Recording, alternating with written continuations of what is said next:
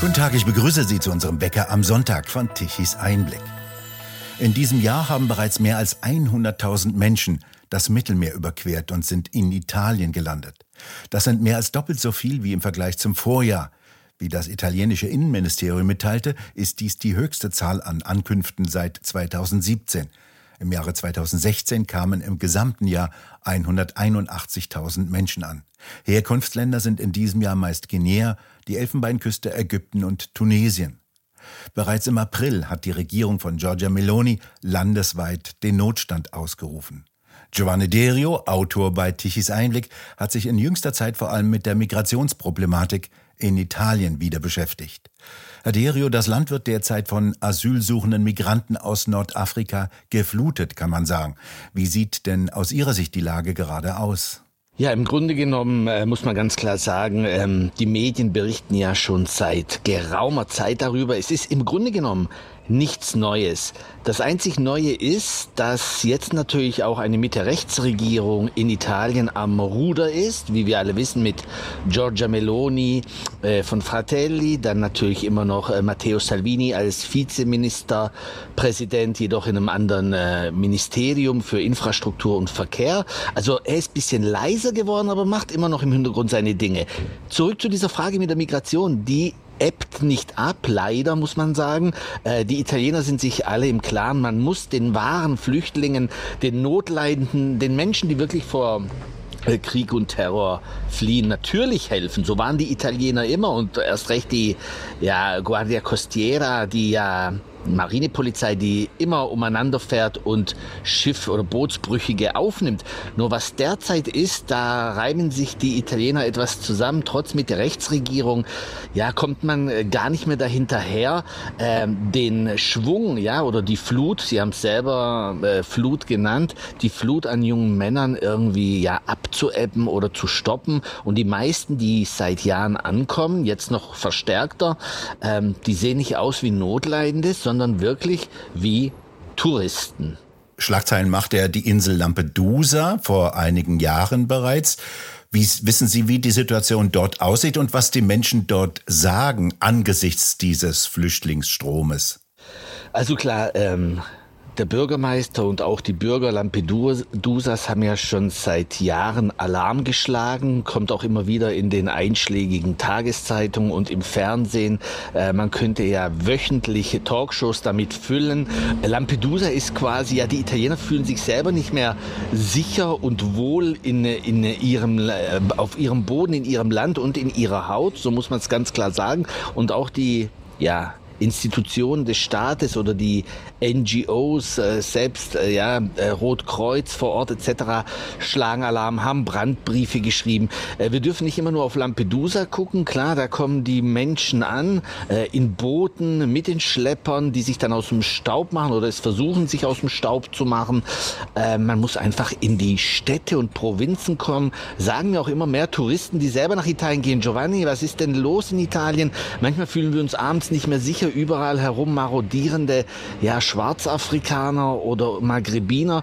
Ähm, äh, es ist immer schwer, man darf natürlich, auch ich mit dem gewohnten Satz, nicht immer alle über einen Kamm scheren. Doch dort, wo wirklich 85, 90 Prozent junger Migranten sind, die wirklich nicht aussehen, wie wenn sie vor, vor Krieg und Terror geflohen sind, sondern die Wirtschaftsflüchtlinge sind, und leider oder nicht immer was zu arbeiten finden. Die prägen das Stadtbild und leider nicht immer in einer guten Weise. Wie sieht denn die finanzielle und materielle Versorgung in Italien aus? Etwa gleich gut wie hier in Deutschland? Nein, mitnichten.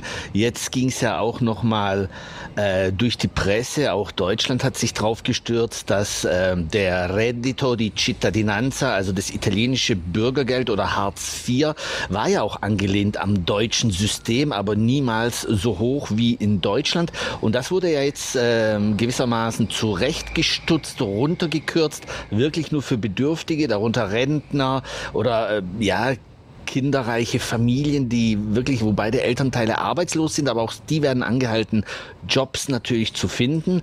Und ganz viele Migranten haben natürlich von diesem Bürgergeld einst profitiert, das aber nie so hoch war wie in Deutschland und deshalb von meiner eigenen Arbeit teilweise habe ich oft mitbekommen, wie Maghrebiner, Schwarzafrikaner, ganz viele aus ja, Gambia, Nigeria. Wenn ich gefragt habe, warum kommt ihr nach Deutschland, da haben die ganz klar hingewiesen, warum. Und zwar Daumen und Zeigefingerspitze aneinander gerieben, also des Geldes wegen. Und ja, die Polizei in Italien sei einfach zu hart mit ihnen umgegangen. Also das Ziel war immer, in Deutschland Fuß zu fassen. Natürlich wie Sie richtig gesagt haben, über Lampedusa, über Italien, aber dann halt in den nächsten Jahren immer Deutschland angesteuert. Kann man sagen, dass die Stimmung in Italien angesichts der Ströme langsam kippt? Absolut richtig. Und nochmal, ich weise darauf hin, äh, bin ja oft in Italien, ein großer Teil der Verwandtschaft ist in Italien, viele Freunde zwischen Bozen, Ravenna, also Emilia-Romagna bis hinunter unterhalb von Rom, 70 Kilometer, da wieder eine andere äh, Migranten-Community ist mit Inder und Bangladesch Bangladeschis, die komischerweise viel weniger Probleme machen und sehr schaffig und fleißig sind, also unterhalb von Rom. Ähm, das andere mit der ja, kippenden Stimmung stimmt absolut, zumal junge Migranten, die sich selber ja ein Wort gegeben haben, die Meranzas oder Maranzas, das sind die ja herumlungernden und ähm, arbeitslosen Migranten, die auch schon in zweiter Generation, dritter Generation in Italien sind, die nichts machen, also Taugenichtse, aber immer gut gestylt, gut angezogen und dann jetzt einen Wettbewerb des schlechten Benehmens via TikTok, Instagram, ja, sie weisen auf sich hin und zeigen, wie toll sie sind, indem sie den Staat herausfordern, angefangen von ja, sich duschen und waschen in öffentlichen Brunnen, städtischen Brunnen, die das Bild prägen, auch für den Tourismus. Da sieht man dann plötzlich junge Männer, die sich mit Shampoo waschen oder duschen oder dann äh, Menschen in den Fußgängerzonen ja äh, irgendwie angehen und dumm anmachen. Genauso in den Zügen, wo sie anderen, auch teilweise selber Migranten, die Tickets abknüpfen, um selber damit weiterzufahren. Und das Ganze machen sie, damit sie schnell sind, mit dem E-Roller in den Zug abteilen. Man konnte sehen, aufgeblasene Planschbecken im Zug und das wird alles gefilmt und hochgeladen. Also wirklich ein Wettbewerb des schlechten Benehmens und die Journalistin Francesca Galici von der Tageszeitung Il Giornale hat sich wirklich die Mühe gemacht, sowas nachzurecherchieren, damit es nicht immer heißt, ja, man pickt sich ja, Einzelfälle heraus, mitnichten. Also diese jungen Männer, und es sind vorwiegend junge Männer, die prahlen damit und fordern den Staat heraus. Und die Polizei und Carabinieri können ja nicht überall sein. Man muss ja auch dort sein, wo wirklich Not ist. Und der Spaß wenn man von Spaß reden kann, besser gesagt, diese Art des schlechten Benehmens hört da auf, wo die Ambulanz gerufen wird. Und auch das ist verifiziert. Es wurde damit geprahlt, Ambulanz wird gerufen, es gehe einem schlecht, man lässt sich in die nächstgrößere Stadt kutschieren, wo die Klinik ist. Und dann steigt man aus und sagt so quasi, Ächi Bächi reingelegt, das war unser Taxi. Sowas geht nicht. Und das treibt die Menschen derzeit um, ja. Giorgia Meloni ist ja nicht zuletzt deswegen gewählt worden, weil sie versprochen hat, dem Abhilfe zu schaffen. Wie weit ist sie denn damit gekommen? Also, ich höre immer viele Stimmen, auch aus Deutschland, aber dann auch Italiener, die sagen, ja, was hat berechtigte Frage. Was hat Giorgia Meloni bisher geschaffen, gerade wegen der Migration, dann auch noch mit der Lega zusammen, die ja manchmal noch restriktiver war. Teilweise muss man einlenken und sagen, Sie ist noch nicht lange an der Macht, muss man auch ganz klar sagen. Dann ist der Druck aus Europa, aus der EU, muss man ja sagen, aus der EU-Administration um Ursula von der Leyen. Auch die kennen wir ja sehr hoch. Man hat immer den Eindruck, Italien wird unter Druck gesetzt mit finanziellen Mitteln. Ihr kriegt sie, aber ihr dürft nicht zu restriktiv mit der Asylpolitik, mit der Integration, mit der Migration sein. Und da muss Meloni derzeit ein Spagat machen, aber sie hat jetzt mehrmals schon auch dementiert oder widerlegt, dass sie eine, ja, wie soll ich sagen, Soft-Politik äh, führen wolle. Im Gegenteil, äh, die Entschlüsse in der EU mit der Asylpolitik äh, sind ja auch teilweise aus Italien gekommen, wo wirklich auf Missstände hingewiesen wurde. Und Meloni hat wahrscheinlich die Einstellung, bitteschön, wenn ihr uns nicht helft, uns auch noch unter Druck setzen wollt, dann müsst ihr uns diese Migranten, die ja selber immer als Ziel angeben, wir möchten in den Norden, wir möchten nach Deutschland, dann müsst ihr diese Person aufnehmen. Aber das kann ja nicht Sinn der Sache innerhalb äh, der europäischen Grenzen sein, ja. Giovanni Derio, Sie sind ja nicht nur Journalist, sondern eigentlich ausgebildeter Sozialpädagoge und äh, arbeiten im Bereich der Migration. Welche sind denn Ihre Erfahrungen aus den letzten Jahren. Das ist gut, dass Sie mich darauf ansprechen, weil ich bin schon mit Leib und Seele Sozialpädagoge, habe diesen Beruf auch neben des Journalismus gewählt. Vom Journalismus kommt man nie ganz los, aber beide Berufe haben ja eine Gemeinsamkeit.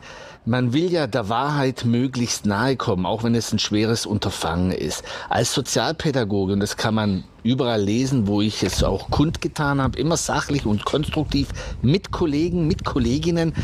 Schon 2015 haben wir darauf hingewiesen, dass die Kommunen und auch die Institutionen in Arbeit untergehen und von einer kontrollierten und registrierten Migrationspolitik konnte keine Rede sein. Ich hatte ja meine Drähte rein ins BAMF, ins äh, Bundesamt für Migration und Flüchtlinge und selbst da haben die ja, Bediensteten, die Angestellten aufgestöhnt, haben Überstunden geschoben und man konnte ja nie richtig verifizieren, wer ist wirklich Flüchtling und wer ist Wirtschaftsmigrant. Jeder hat seine Geschichte aufgetischt, aber es gibt die wahren Flüchtlinge von circa äh, acht Prozent, acht von 100 kann man sagen, sind wahre Flüchtlinge. Der Rest sind ja ökonomische Wirtschaftsflüchtlinge. Meine Erfahrung hier und ähm, ich werde immer gefragt, ja wie Giovanni, als Sozialpädagoge so strikt und streng mit der äh, Flüchtlingspolitik. Und ich sage immer, ja gerade wir müssen ja darauf hinweisen, dass Bürger und Geflüchtete sich nicht auseinanderdividieren und dass Deutschland wirklich nur, genauso Italien, die wahren Flüchtlinge aufnimmt, nicht eine Masse an Menschen, dazu noch Männer fremder Kulturen, die einen Staat, egal ob Deutschland oder Italien oder Frankreich, wahrlich überfordern. Ja, hier sitze ich jetzt gerade in Schwäbisch Gmünd, man hört die Hintergrundkulisse und Migration ist schön, Interkulturalität ist schön, ich stehe dazu, bin ja selber Italiener, aber gewisse Grenzen und Richtlinien müssen alle einhalten, das ist doch klar. Aber in vielen Städten sieht man schon, dass die Grenzen absolut überschritten sind, wenn man sich das Bild in den Innenstädten ansieht. Wagen Sie doch einen Blick in die Zukunft. Wo führt das denn hin? Die Ströme scheinen ja nicht abzureißen. Herr Douglas, Sie sprechen etwas an und Sie wissen selber als Journalist, wer so alles Prügel bekommen hat. Äh, angefangen von Boris Palmer, der in Tübingen sogar Großes geleistet hat, als die ersten äh, Flüchtlingswellen 2015 gekommen sind.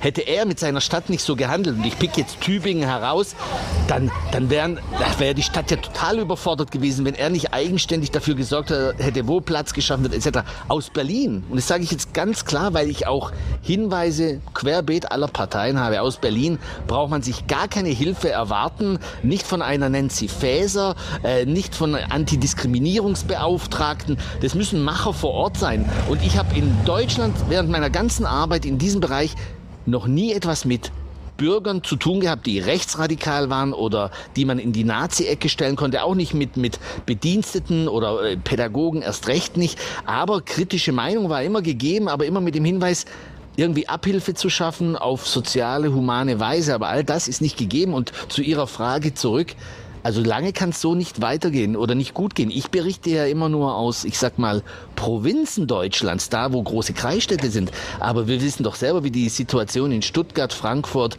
oder Berlin ist. Da kippt die Stimmung ja total. Und man kann auch sehen, wer in den Straßen das Sagen hat. Was ist denn eigentlich zu tun, um wirkungsvoll die Ströme zu bremsen?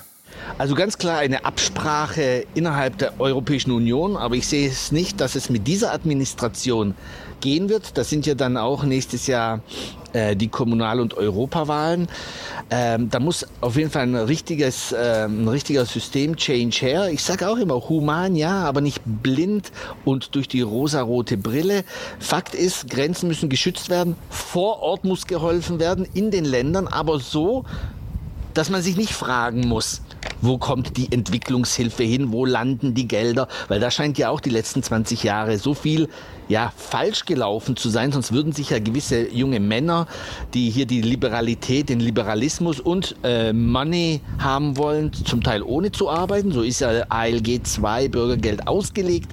Das kann nicht sein. Also es muss ganz klar limitiert werden, hört sich hart an, aber keine Gesellschaft kann bestehen, in der ja, fremde Kulturen, dann noch äh, fast nur Männer die Überhand haben und äh, auf Gesetz und Richtlinien wahrlich pfeifen, wie man ja derzeit auch in Italien sieht. Das bedeutet also im Klartext auch einen ausgebauten, wirkungsvollen Grenzschutz auf dem Mittelmeer. Hört sich auch wieder hart an, aber momentan wüsste ich nicht, wie das anders funktionieren soll. Und auch da wird Italien allein gelassen.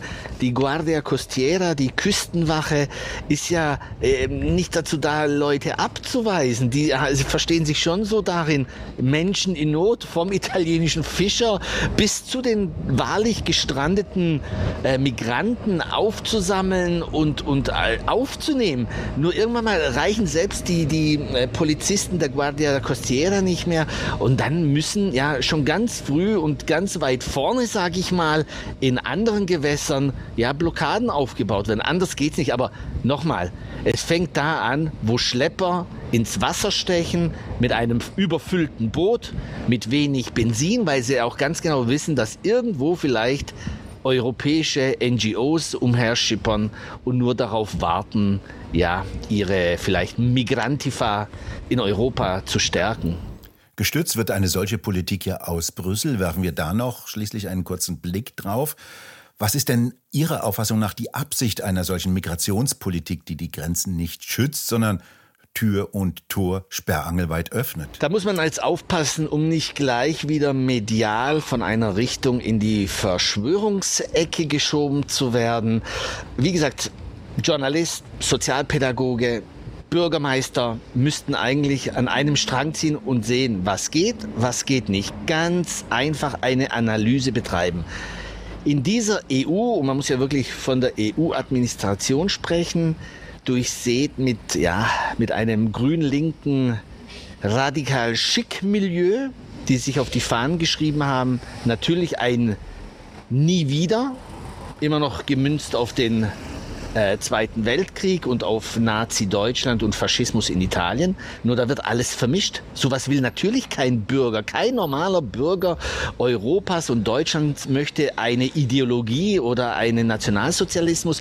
Aber im Umkehrschluss dann Tür und Tor aufzumachen, um, ja, wie soll ich sagen, wirklich eine andere Stimmung herbeizuholen, Interkulturalität, schön und gut. Aber wenn dann die eigenen Menschen nicht mehr geschützt werden. Und ich sage es mal so knallhart als Sozialpädagoge, ich habe viel erlebt, das grenzwertig war. Wir waren trotzdem immer für die Delinquenten, für die jungen Männer da, die Schindluder getrieben haben und trotzdem mal auch selber angewiesen waren auf Hilfe. Wir haben da keine Unterschiede gemacht. Wer natürlich zur Polizei gemeldet werden musste, haben wir gemacht, auch zum Verfassungsschutz. Es gab wirklich grenzwertige Fälle, über die wurde nie berichtet.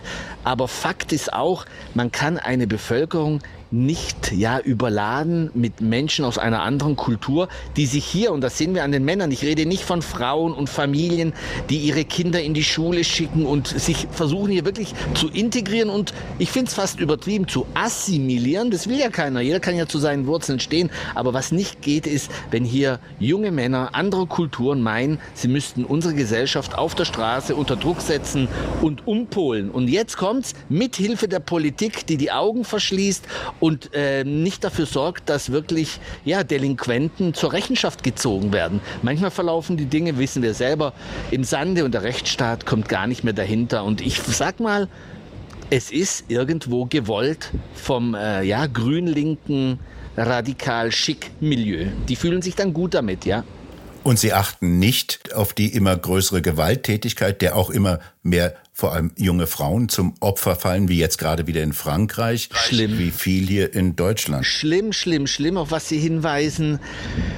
Leider hat man ja immer, wir, wir haben ja nur Hypothesen, wir haben die Zahlen die zutreffen, was alles passiert, vor 2015, dann danach. Natürlich sind die Statistiken in diesen Gewaltfällen, Gewaltverbrechen gestiegen. Und wenn man guckt, wer beteiligt ist, spricht es eine eindeutige Sprache. Und da duckten sich natürlich auch die ja, Kanzlerparteien oder die jetzige Regierung weg. Das ist alles ein Nachjustieren. Und ich bin ein Sozialpädagoge. Ich habe immer gesagt, wie viele Frauen wären noch am Leben oder nicht schwer verletzt und traumatisiert, wenn schon 2015 ganz andere Politik betrieben worden wäre. Ist natürlich eine reine Spekulation, aber Fakt ist, es gibt Krankheiten, es gibt Autounfälle, es gibt Zugunglücke, es gibt sonstiges, äh, wo schon schlimm genug ist, wenn Menschen gehen müssen, die Familien leiden, die Hinterbliebenen. Aber ein anderer Fakt ist auch, wir hätten nicht so viele ja, Femizide, wenn man so sagen will, wird in Italien oft benannt, das Wort Femizide durch migratorischer Hände, wenn die Regeln und Gesetze im Bereich der Integration und Asylpolitik ganz anders gewesen wären. Natürlich macht sich da ein Staat mitschuldig und noch schlimmer ist es, wie ein Staat diese Opfer fast, ja, wie soll ich sagen, wegdrückt oder nicht mal gerecht ähm, würdigt, äh, selbst nach dem Tod. Ja. Giovanni Derio, haben Sie vielen Dank für Ihren Bericht aus der Praxis. Ich danke auch. Und bei Ihnen bedanken wir uns fürs Zuhören. Schön wäre es, wenn Sie uns weiterempfehlen. Weitere aktuelle Nachrichten lesen Sie regelmäßig auf der Webseite tischeseinblick.de und wir hören uns morgen wieder, wenn Sie mögen.